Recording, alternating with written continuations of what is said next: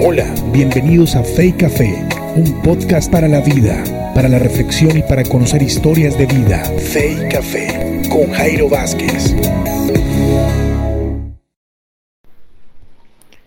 Hola Andrés Felipe, bienvenido a este podcast de Fe Café y estamos hablando de un tema muy interesante y muy relevante para nuestros días.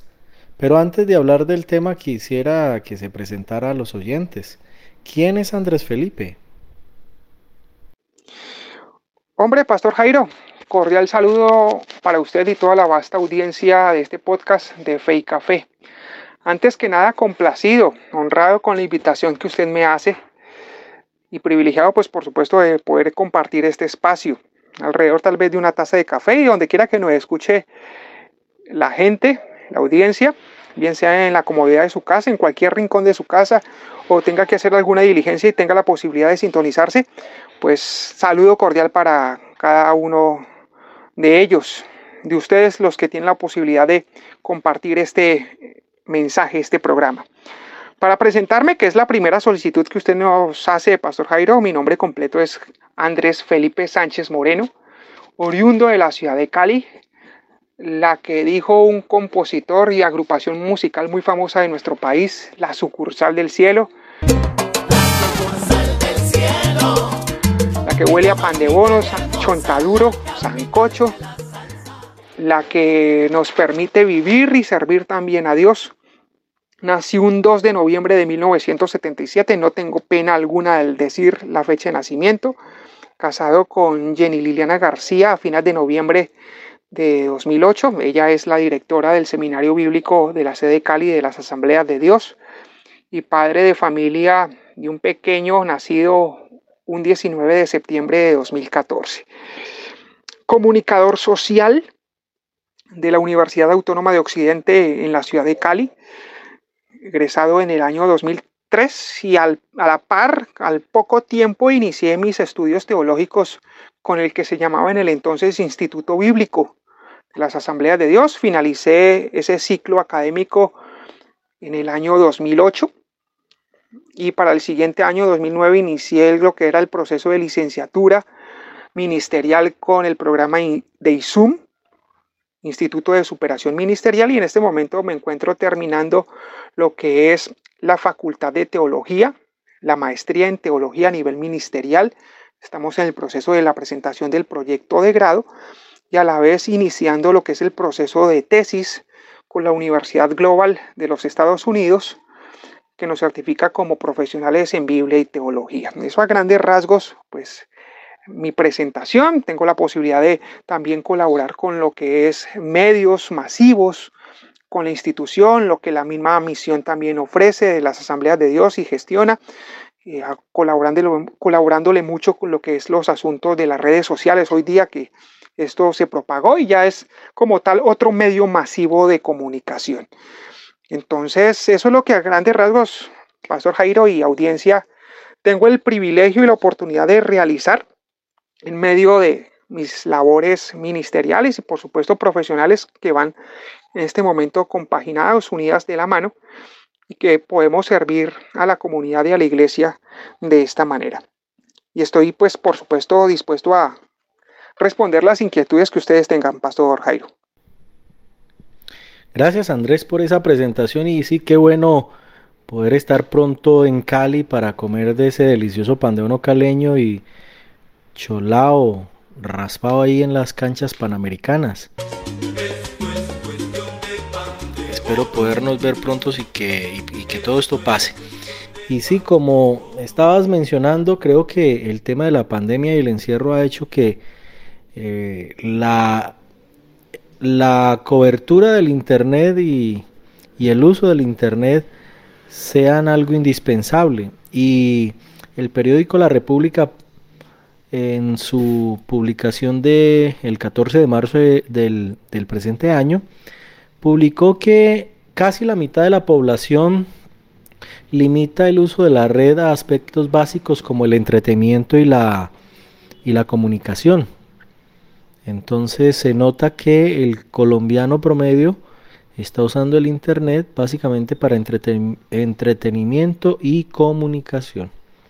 De acuerdo con un informe realizado por el Centro Nacional de Consultoría llamado Apropiación Digital 2020, cuatro de cada cinco colombianos, uno más que hace cuatro años, ya entraron en la era digital. Sin embargo, dice que la mitad de la población limita el uso de la red aspectos básicos como el entretenimiento y la comunicación. Sin duda, el tema de las comunicaciones se ha disparado, se ha aumentado en este tiempo de cuarentena y el uso de las redes sociales ha desbordado lo que se había proyectado para el presente año. ¿Qué podemos decir de ese tema en el, en el ámbito de, de la vida social y familiar? ¿Cómo esto tiene una implicación en, en los temas de familia, Andrés? ¿Qué podemos decir al respecto? Porque por los porcentajes de cobertura digital y de uso de la virtualidad aumentaron sin precedentes este año, en lo que va corrido este año. Esa información que usted entrega, Pastor Jairo, es bastante interesante y particular, más porque es un asunto de contexto referente al COVID-19, la pandemia. Sin embargo, hay otra información donde se ve incrementada el uso de las redes sociales. España manifiesta que en un 55% en las últimas semanas se ha disparado el uso de estas y una de ellas es Twitter, donde su audiencia ha subido a un 23%. En otras regiones del mundo europeo, por ejemplo, en Italia ha aumentado en un 30%, Alemania ha aumentado en un 11% el uso de las redes sociales, Reino Unido, Inglaterra, Escocia y países que conocemos como Reino Unido 18%, Francia un 14%. Eh, los diarios los diarios, los medios, uno de uno, un ejemplo de ello es eh, la red ABC, aumentado el uso de sus redes sociales en un 46%. Y esto implica precisamente a que la gente necesita estar comunicada, informada, alimentada, sobre todo este contexto de la pandemia COVID-19. Yéndonos para América Latina, pues la cifra es un poco similar. Argentina, Brasil, Chile y Paraguay son los países de esta zona del mundo con mayor porcentaje en el uso de las redes sociales. Dato que también es particular y con referente a nuestro país, la información es particular porque dice que un colombiano promedio diario puede utilizar una red social, sobre todo los jóvenes, en tres horas y media, tres horas 45 minutos. Estamos hablando, sea que estudie o trabaje casi media jornada laboral o académica. Y que precisamente eso tiene una afectación bastante particular. Y haciendo una sumatoria general, jóvenes, adultos, dice que en Colombia aproximadamente un colombiano promedio al mes puede llegar a utilizar una red social hasta siete horas. Siete horas. Decir, que eh, es bastante alta la cifra, donde también el comparativo de que un colombiano promedio lee tres libros al año. Si ese tiempo de diario o mensual de redes sociales lo utilizara para documentarse en algún tema de interés o especial o de moda, podríamos estar elevando el número de lectores de nuestro país. Lo particular aquí es que la mayoría de la gente se nutre de las redes sociales es más que todo por, por ocio, por llenarse de información, disipar la mente, distraerse, pero a veces esos objetos distractores también coartan o quitan tiempo a las labores cotidianas de la vida. Ejemplo, el estudio, el trabajo, ya que un porcentaje considerable también hoy día estudia o trabaja desde la casa y en medio de, esas, eh, de esos tiempos hay posibilidad de que eh, el ocio llegue a sus vidas. Yo particularmente, les digo a ustedes, audiencia de Fe Café, tengo redes sociales, por supuesto, utilizo las redes sociales, pero para informarme, yo utilizo la red social Twitter donde el espacio es mucho más limitado, los caracteres o el tipeo es mucho más limitado, son 150 caracteres, caracteres letras. Y eh, las otras redes sociales, pues las uso, las administro por cuestiones netamente de información de la organización, del seminario bíblico y muy poco las redes sociales de carácter personal. Entonces, ese es un panorama general referente a la información que usted ha suministrado, pero sí hay una afectación porque lo que vemos en los memes, en las caricaturas, que las relaciones del antes, familiares y, de amistad del antes al de hoy, un grupo de personas perfectamente se pega a un teléfono a mirar redes sociales, el WhatsApp, eh, que el WhatsApp incluso ha reemplazado los mensajes instantáneos que hace 10, 15 años teníamos del servicio de telefonía mensajes instantáneos, que por el WhatsApp nos podemos comunicar, nos podemos hacer videollamadas, videollamadas en grupo, en fin. Pero sí hay una afectación y que el uso de las redes sociales hay que tener cuidado con ellas y no es malo ni bueno las redes sociales. Serán buenas en la medida en que se sepan utilizar y conocer el propósito, el porqué y el para qué. Pero si hay una incidencia en nuestra sociedad de las redes sociales, sí, claro, claro. Puede haber una incidencia mayor en las redes sociales que en los mismos medios de comunicación, aclarando que los medios masivos de comunicación, prensa, radio y televisión tienen redes sociales y que eso es una forma mucho más ágil para tener hoy día contacto con su audiencia. Entonces, es una manera de información y que eh, tenemos que estar alertas estar pilas a quien use redes sociales desde cualquier dispositivo, bien sea desde el computador, el teléfono celular, desde una tablet, desde cualquier medio, pues saberlas utilizar y que no toda la información que se suministra en las redes sociales son 100% veraces o verídicas y que son susceptibles precisamente a corroboración.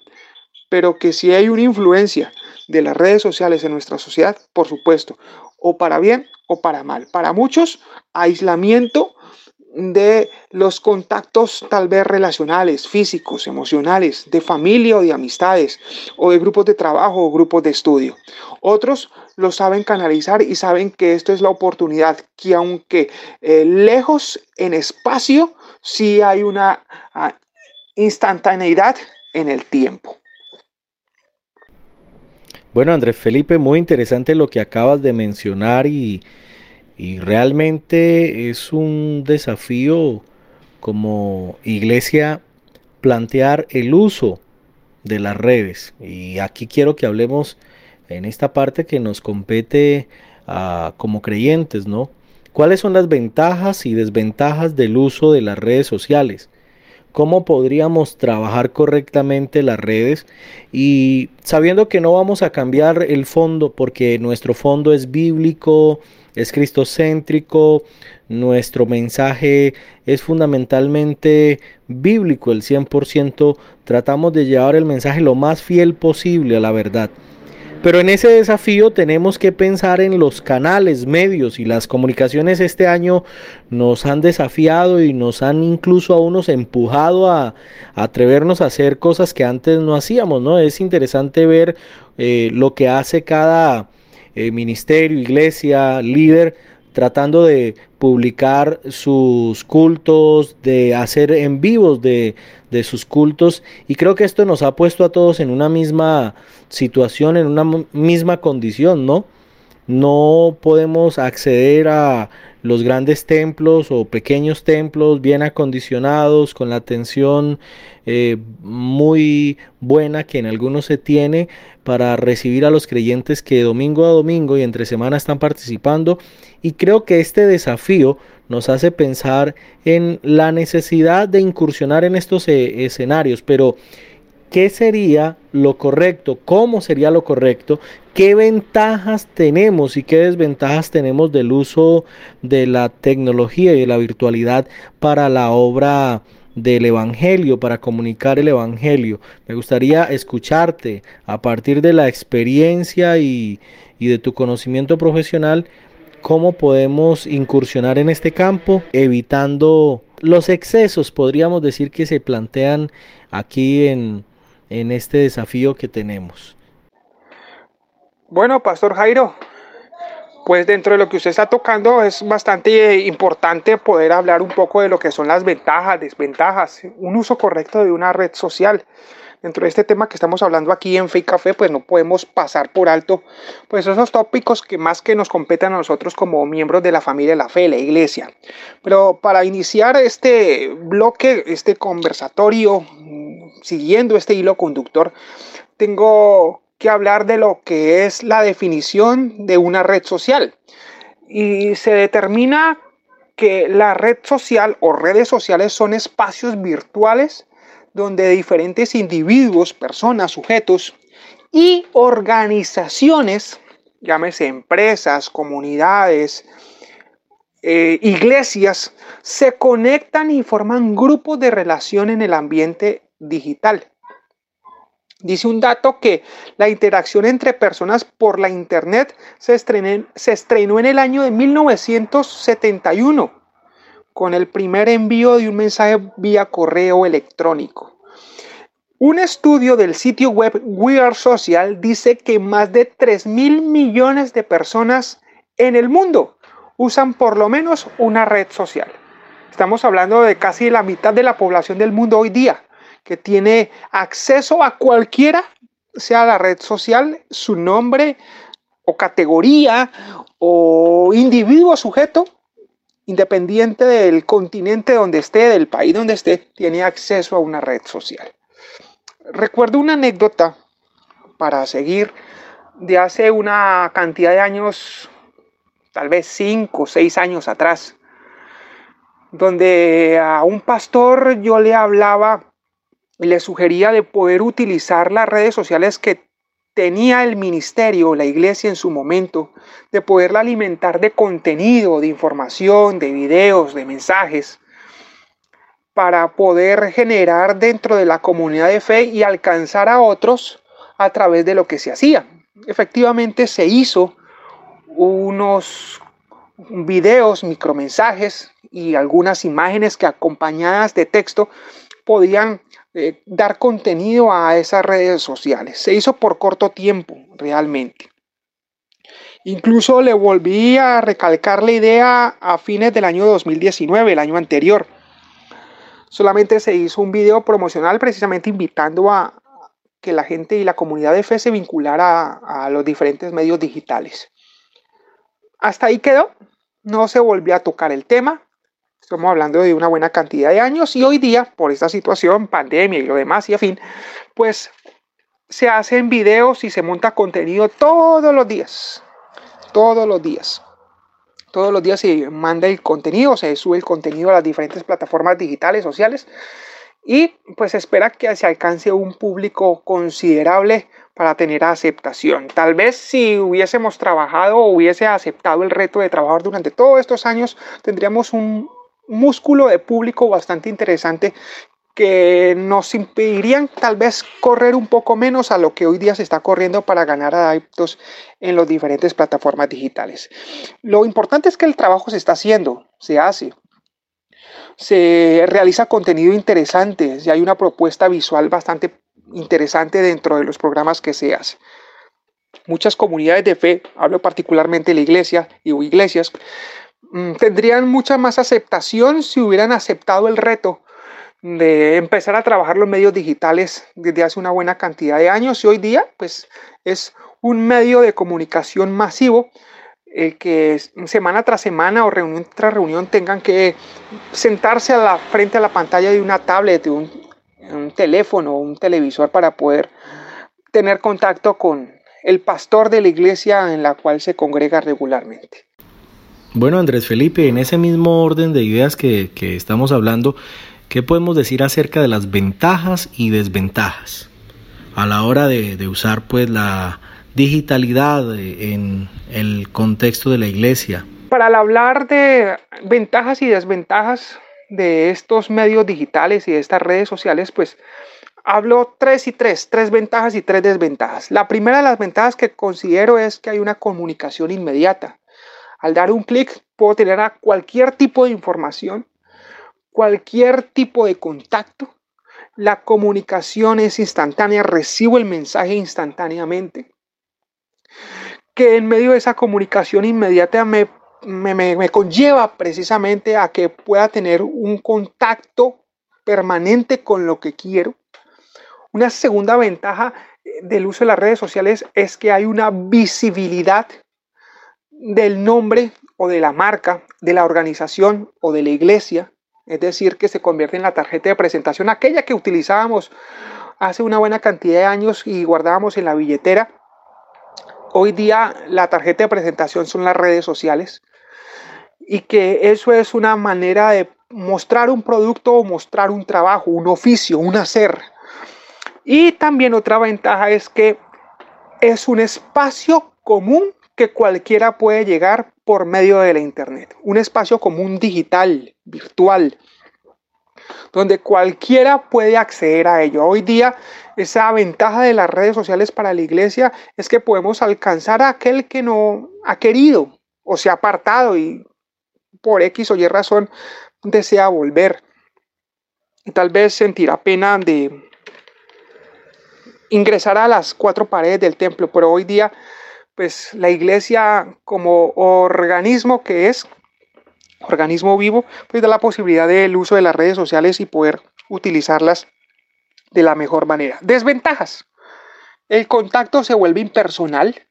Ya no hay una fraternidad en el sentido de que nosotros como latinos y como colombianos aún más necesitamos del contacto personal, del cubo que más, como te ha ido, del abrazo, del beso. En fin, ya se vuelve algo más impersonal el contacto y la relación, que solamente se limita a escuchar y tal vez en algún momento dado a ver la cara, pero el, el, informalismo, el informalismo de la relación se pierde un poco. Que hay riesgos, esa es una segunda desventaja, hay riesgos de que cualquier persona puede acceder y personas inescrupulosas pueden acceder al tipo de información que yo estoy suministrando al menos de que la red social se vuelva algo de carácter privado y no público. Pero al fin y al cabo el propósito de las redes sociales son suministrar información pública, que todo el mundo tenga acceso y que eso lleva a una tercera desventaja, la inseguridad, porque hay personas inescrupulosas, hacedoras de maldad y que pueden rastrear dónde me encuentro incluso ubicado.